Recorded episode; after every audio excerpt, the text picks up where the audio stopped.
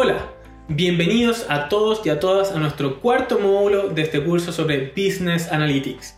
En este módulo abordaremos el último de los niveles de la analítica que tiene que ver con la analítica prescriptiva. Hasta ahora hemos transitado por la analítica eh, descriptiva en donde tratamos de realizar dashboard y comunicar patrones a través de los datos. Hemos también conocido la analítica predictiva en donde buscamos predecir eventos futuros en base a la información del pasado.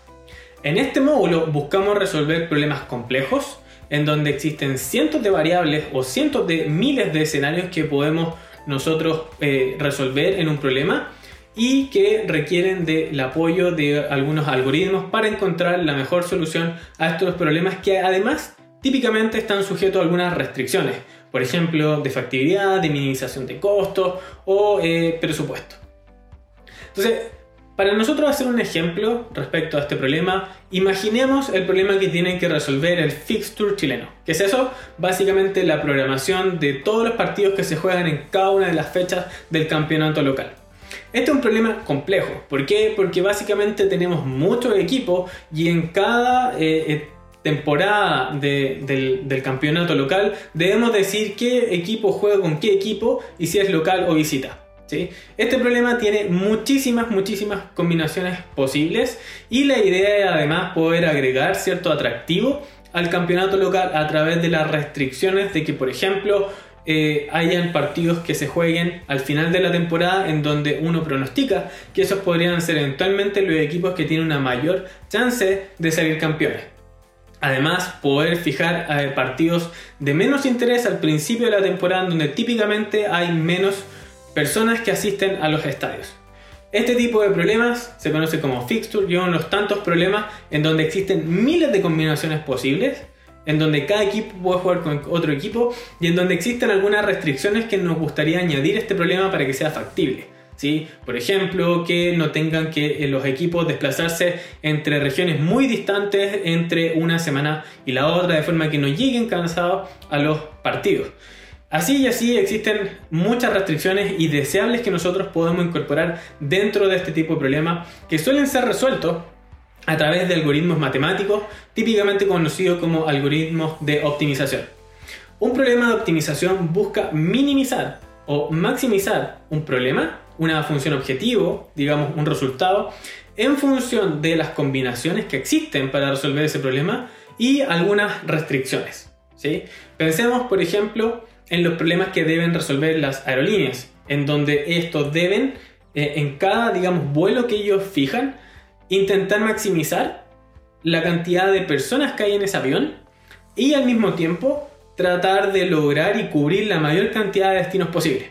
¿sí? Esto con el objetivo de poder minimizar los costos de forma que sus pasajes sean atractivos, pero al mismo tiempo los pasajeros escogen pasajes, tickets, en donde hay la menor cantidad de escalas posible.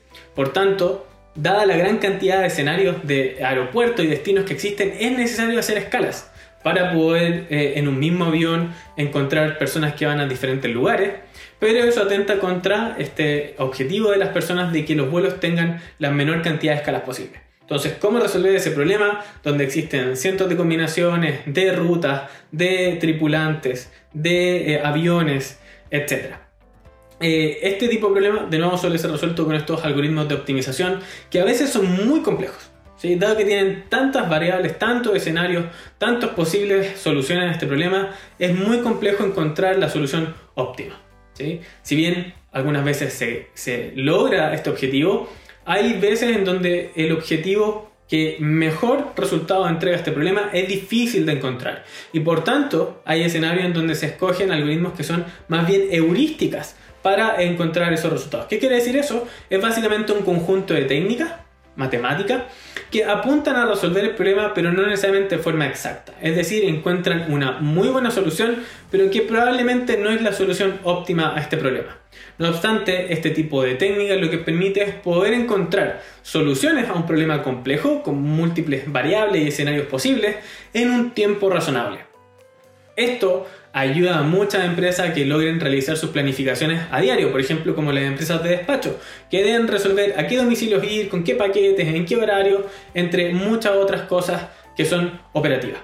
¿Sí? Entonces resolver ese tipo de problemas de forma exacta en el cotidiano puede ser muy complejo, por tanto se incurre a estos algoritmos que son más bien formas aproximadas de resolver ese problema. Todas estas aplicaciones, problemas y técnicas son parte de lo que se conoce como analítica prescriptiva o analítica avanzada, el cual consta de alguna forma de poder resolver problemas con múltiples escenarios, con múltiples variables, de una forma matemática, de una formulación matemática que permite encontrar la solución óptima.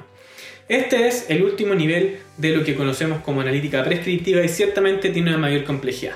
Es por eso que nosotros hablamos de que la analítica es un proceso en donde típicamente uno busca abordar los primeros niveles de la analítica en un comienzo con el objetivo de ir madurando tecnologías, el conocimiento sobre los datos y comprender de mejor forma qué problemas pueden ser abordados con las tecnologías y los datos disponibles en cada empresa.